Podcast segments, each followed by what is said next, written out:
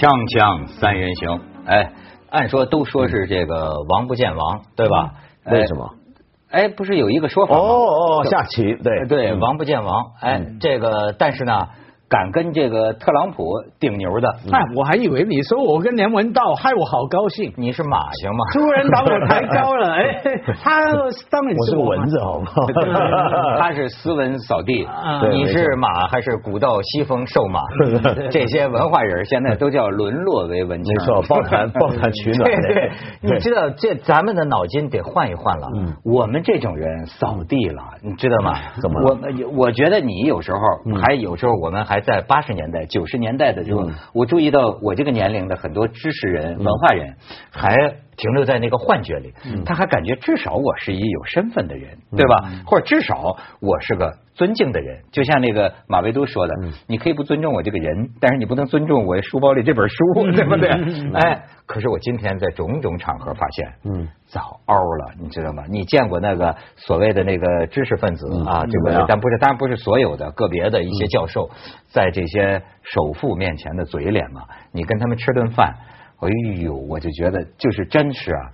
你在在在这种这个财富老板面前呢，你这这这些所谓的文化、所谓的知识，真是是是吗？嗯，你觉得你见过很多知识分子在巨富面前很？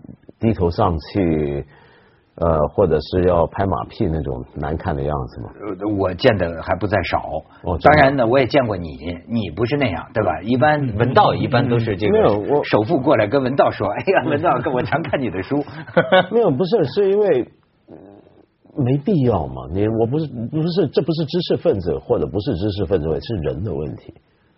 对，没必要这句话让我想到香港啊，以前新界有一个很出名的人叫做简炳启，嗯，反正简炳池啊，简简单的简，嗯，好多年前在香港大学有个讲座，请他去跟学生讲，他是一个一般人很不喜欢他的，嗯，他有一句名句，他说所有女人都是鸡。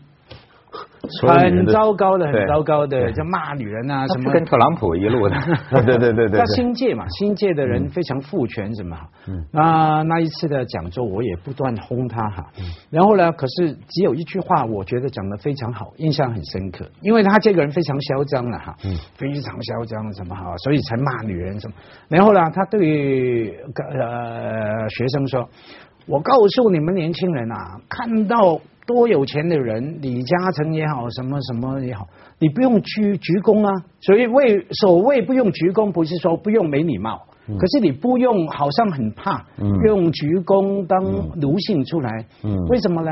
你再怎么样鞠躬，他一毛钱都不会分给你的。说的太好了。他不是会你鞠躬了，他就啊好，你鞠躬给你当什么？给你钱。至少在香港是这样。那那些年轻人，人每个人都听到哈，都听得进去，都觉得说对啊。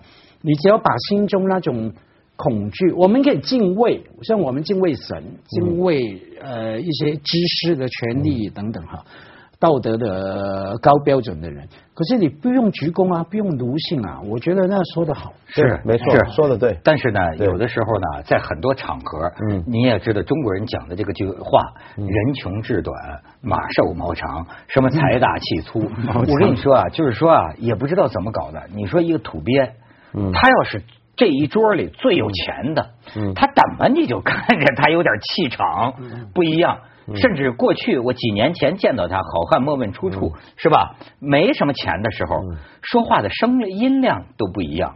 有了钱，咱说有理不在声高，现在是有钱就在升高，有钱声声音就高，自然说话大声。而且呢，有意无意，这个你不要就人的很多潜规则，有意不意的，大家。尊他为上首，嗯，这这个我见过，你也很很有意思。比如说，谁坐在主位呢？嗯，这还真的就是说，过去比如说乡绅社会的时候，中国过去乡绅社会的时候，可能哎，谁坐在主位呢？那肯定是或者是村里唯一的秀才，对吧？哎，就是最有有见识的、最有读书的，哎，坐在。今天你看很多交际场合，我就发现人对别人的这种这个财富哈。都有一种嗅觉，哎，很快你就知道这是谁。包括好几个女孩就跟我说，说一群男人里边，嗯，我跟他们在一块儿坐五分钟，嗯，我就知道谁最有钱。过去说就知道谁最官大，谁最重要，嗯，这个我能理解，是吧？在现在就更发展了一步，一下五分钟我就知道这几个男人谁比谁更有钱，嗯。那么你看他从哪儿看出来的？嗯，哎，过去这个古董行里人讲啊，就说呃叫望气，对吧？就是看这个一个一个艺术品的气息，叫旺气。我现在发现，人人都会旺旺财气，就是大家公推他为上手。不过我发现这个是呃，可能国情不一样。就当然，我觉得有钱人或者有身份、有地位，你还是容易认得出来。嗯。但我们国家呢，通常是这样的：有钱人呢，他的要张扬出来那股气，就像你讲，是会特别大，豪气，豪气。而旁边的人呢，不晓得又为了什么。就特别的要买着他怕，或者是让他三分，所以呃，中国人在一起的时候，也许不用五分钟，一分钟你就知道这里头谁最有钱。但是呢，有些时候我发现有的国家或者有的地方或者有些群体里面，你不一定那么容易认出来。因为啊，我我还这么说，就是说几千年下来，嗯，是不是咱们还是有这个尊卑的这个基因？就是你看。我觉得就是就是咱们中国这块土面土地上的人呐，一见面，嗯，精于分尊卑，嗯，就是不管是官儿，对，还是钱，还是人脉，还是什么，就是一下啊，他。我过去听说说日本人呃有这么一种文化，就是好多外来的人到日本，不是说他对你不礼貌，而是说好像在他们的语言里啊，他必须搞清你是哪个层次的，他要用敬语嘛。对，他是决定用什么语言来对待你。像你个外来户呢，他一时闹不清该把你放在哪儿。可是问题是我们中文是向来讲尊卑，但你尊的不一定就是有钱，你尊的也许是因为他年纪大，也许在某一个领域里面他是长辈。也许是因为他是个名士，也许是因为什么？我们尊的东西是多样化的，只有到了今天，我们就尊两样东西：权力跟钱，权和钱，最最本质的了。嗯，这这个费孝通乡土中国讲得很清楚嘛，关系嘛。是。他说中国人基本上不太善于跟陌生人相处。他说：“一摆定关系，关系可能你刚说的各种的也许哈，也许权利、财富等等，还有一种血缘嘛。嗯，你是我的谁？我表哥的、堂哥的老同学，摆定了关系呢，然后就知道如何对应。可是往往呢，要么呢就对应的太谦卑，要么就对应的太自大。哎，原来我权力比你高啊，我头就仰起来了。啊，你权力比我高啊，我的腰就弯下来了。哈，就是。”对于陌生人，他就不懂嘛啊，所以永远一定要先把陌生人所谓啊兄弟种种放进一个关系网里面哈。这个费孝通讲的非常清楚。可是话说回来，跟有钱人吃饭也蛮蛮好玩的。有钱不是罪哈。坦白讲，好多没有钱的人也有霸气啊，也有霸气，甚至一些流氓气，有时候土气等等。跟有钱人吃饭有一个好处是什么？不用买单啊，那第二好处，就是说开眼界。开耳界，有时候听到，比方说，我有一次在一个很莫名其妙的场合啊，跟朋友碰到，他说：“哎，我刚吃饭，一起吧。”我说：“好。”那进去那边原来是什么？一桌的才六七个人，都不讲名字了，都是电影界里面中国电影界的最老板级的老板级等等哈，还有一两个其他企业家。那我开了眼界了，我这种土鳖嘛哈，就写写东西，呃，讲讲话这样。他们讲了什么？哎，我在那边投了一个什么地？我准备搞个什么样的发展项目？找日本的谁谁谁来规划，德国的谁谁谁来规划。当然，有时候讲话的时候难免会有一点霸气哈。可是那个我觉得也不是故意的，他们就哥们嘛，兄弟们的。可是我对我这种土鳖啦，就长了知识了。哦，原来他们规划是有这些考虑的，嗯啊，成本的考虑啦，什么土地发展几年会回本啊，等等。那种本身坦白讲，这是魅力，这是好玩的东西。我觉得也不一定需要说，哎，你有钱，你官大，你怎么样。就区隔到最后还是中国人说的最好的四个字。嗯，我们经常挂在嘴边，不容易做到不亢不卑。对，是不亢不卑就好了。你就是你啊，他不会分钱给你的。没错。当然，有时候我会这样提醒自己哈。好啊，你刚说文涛说，哎，不用买单哈。有时候是啊，蛮过瘾的，不用买单。可是又提醒自己，第一个，其实我没有很想想吃这些东西啊。你给我这么好的东西，我不觉得啊好吃，可是没有也无所谓。第二个，这算好吃，好了，一千块、三千块、五千块，嗯，我吃不起吗？嗯，假如我要的话，大概也能负担。我当然不能买一个飞机自己跑来跑去哈。我干嘛要为了你吃你一顿一万块的？嗯，我花我可以要来看书陪我家人的三个小时了。不需要的。对对对，咱们这个听完了文人捍卫自己的尊严之后，是吧？还是说说商人。我说的这个就是说，中国现在不光有背的，有抗的，是吧？咱们的首富王，我说王是谁啊？王健林。王健林，特朗普现在不是那个推特治国吗？嗯。哎。王健林先跟迪士尼叫板吗？不是，是吧？跟迪士尼叫板，但是后来现在说了，这个老王跟这个迪士尼和解了，说你看我还到他们那儿参观呢啊，我没没没没事现在是感冲谁啊？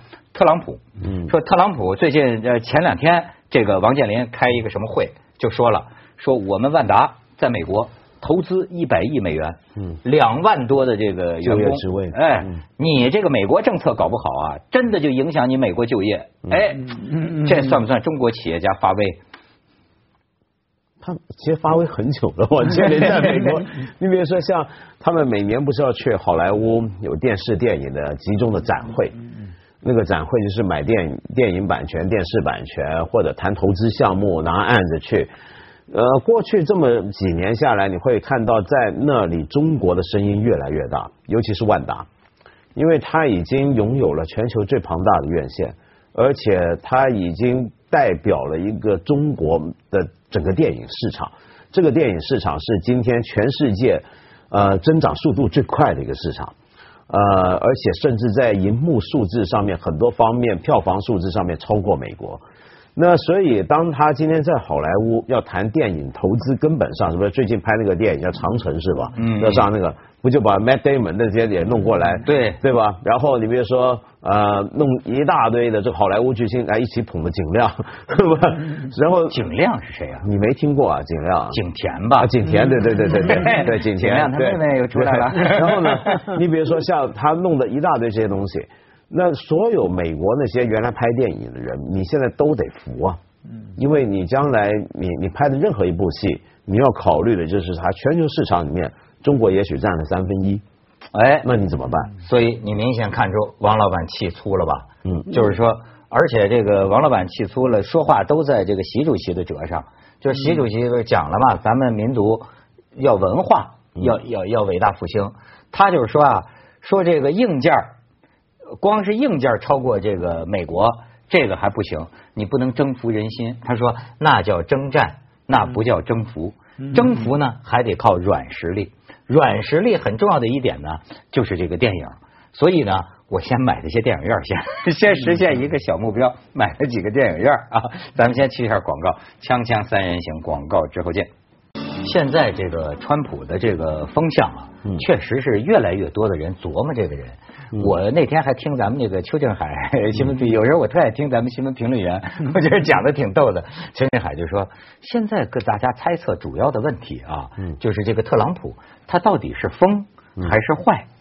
目前看来是两者兼而有之，又疯又坏。没有我我。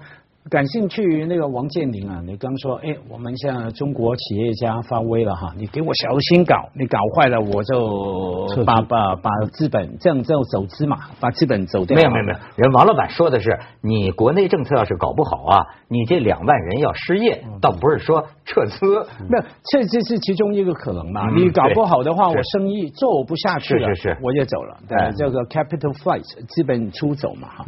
那重点在于说，全世界的大。大的资本家都是这样啊！你美国的资本家以前也在警告拉丁美洲，还不止警告了，还干预了。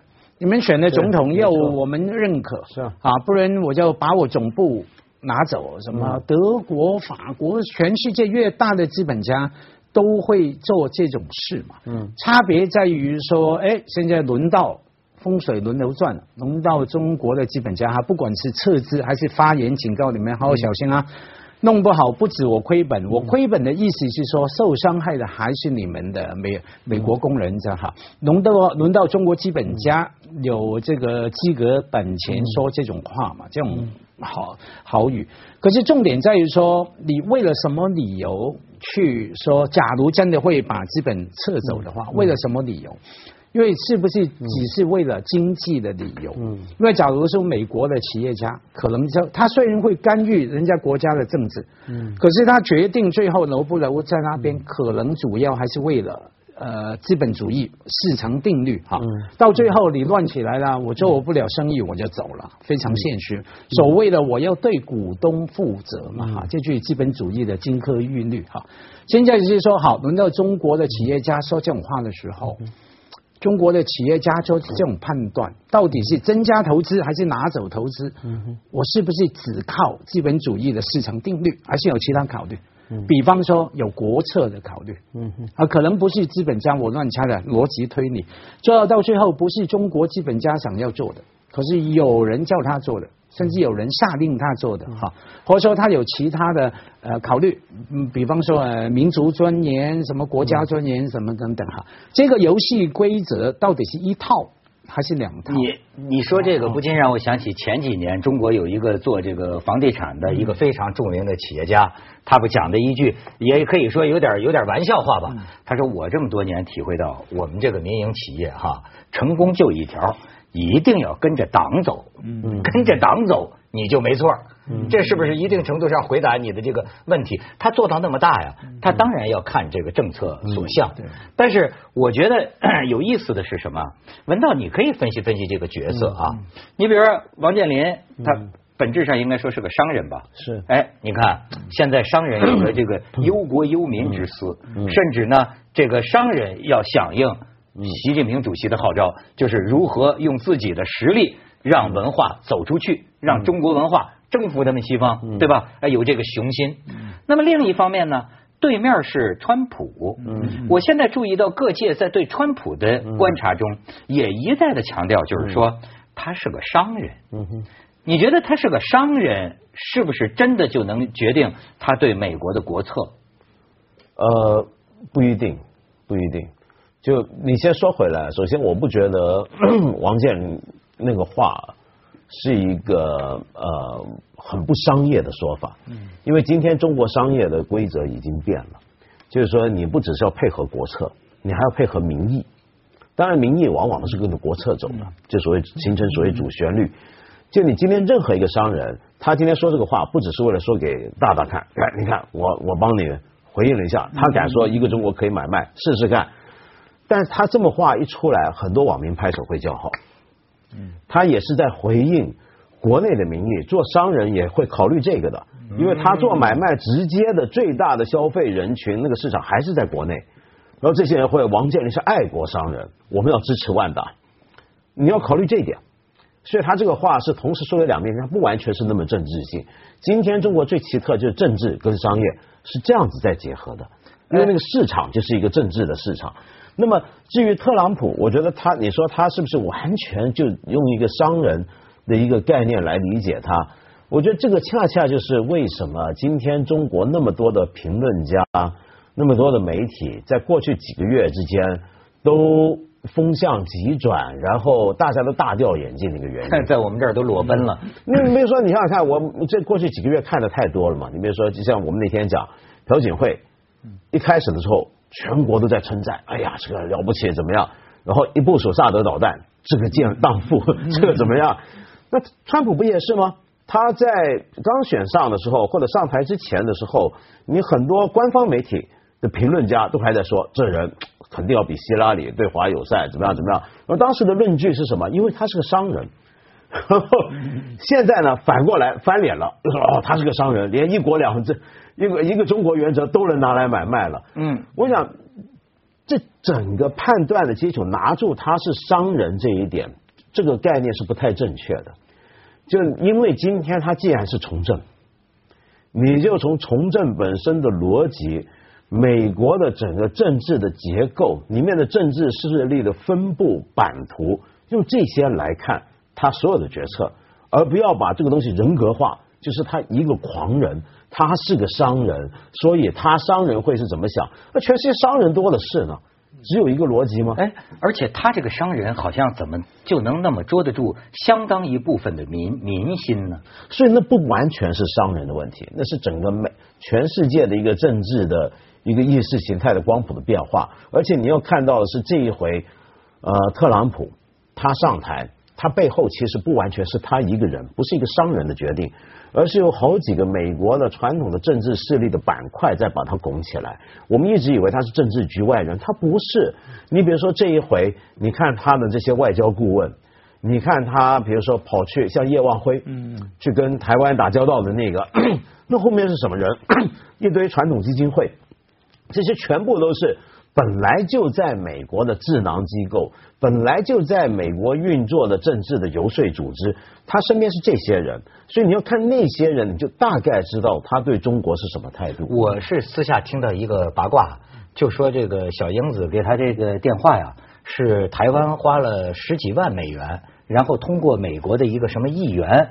签上这个线儿的老牌议员，大家对大家都在感叹说，真够便宜的，这个十几万，锵锵三人行广告之后见。这个从我这个民科人类学者的角度看啊，我倒没觉得他是个商人，而我就看他，因为我隔得远，我可以误会他啊。我看他的种种，我现在从我的角度上看，我觉得他有一种，你看词典里你去查表演性人格。这在英语里有一个词儿啊，过去是从这个歇斯底里来的。歇斯底里不是说就会发疯，它指的是啊一种表演性人格。在我们生活里经常有这样的人，这样的人呢不完全是骗子，他只可能把他自己都骗了。就是说。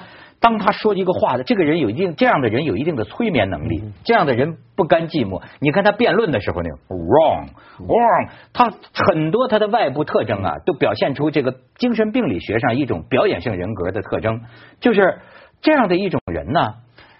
我又觉得他跟某些民众，你知道，我看了一个这个这人是很值得研究的一种动物，包括这个催眠术，对。比方说，这个《三联生活周刊》，我最近看了他一期，他那个就到美国，直接跟着就看特朗普的这种竞选大会。哎，那个记者我觉得挺观察的挺有意思。他说，这个首先特朗普一个这么有钱的人，他怎么争取基层民众呢？很多故事传出来了，就比如说一个矿工的儿子，什么就是啊迷崇拜特朗普，结果那个儿子他去世了，是吧？然后特朗普就给他妈妈打电话。就说如果用百万美金可以换你儿子的性命，我愿意拿我全副家产交换你儿子活着。然后这个母亲就痛哭流涕的出现在了那个大会上。你知道，就跟咱们中国搞晚会的导演都知道那个 真好，我也要记着，我们也得说，因为人人都知道你儿子是换不回来，所以我们 你知道中国搞晚会都知道那个动情点吗？叫此处要流泪。哎，这个人呐，一个人的时候头脑是清醒的，孤孤单的。承重，这个记者亲眼目睹，就是说，特朗普一上来，先是这个铺垫，这些动情点，然后他一上来，基本上那他说的是不是事实也很难说，但是他就指东打西，就是说，那个 CNN 这些媒体的这个记者，他们整天造我的谣，就指着那边那个记者席，然后你知道，在场所有的这个观众群众。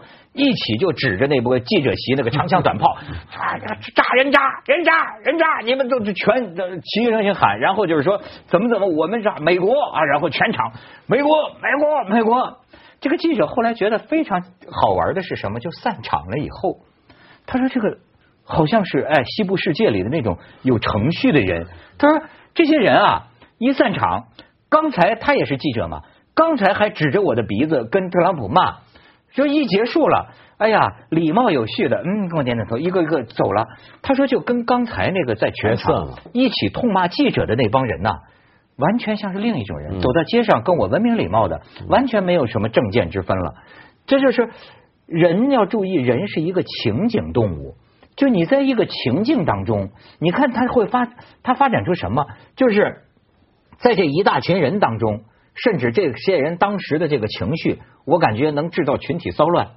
但是呢，一散一散泄了，一个个还都是冷静、谦和、礼貌。情境还需要有某些人来发动啊，因为呃这样的情境什么时候都有可能发生。你要有某种性格特质的人去发动，像以前的斯斯特勒啊的发动群众。像他，我以前大概讲了一下，说呃，除了西部啊，还整个美国，我们在美国读书的时候，有空开车东南西北到处走。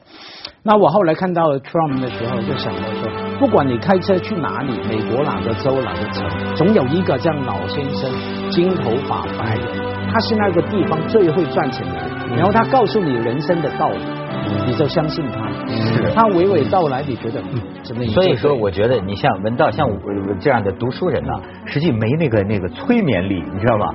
你有些人这种表演性人格，他得说谁救了你们，特朗普。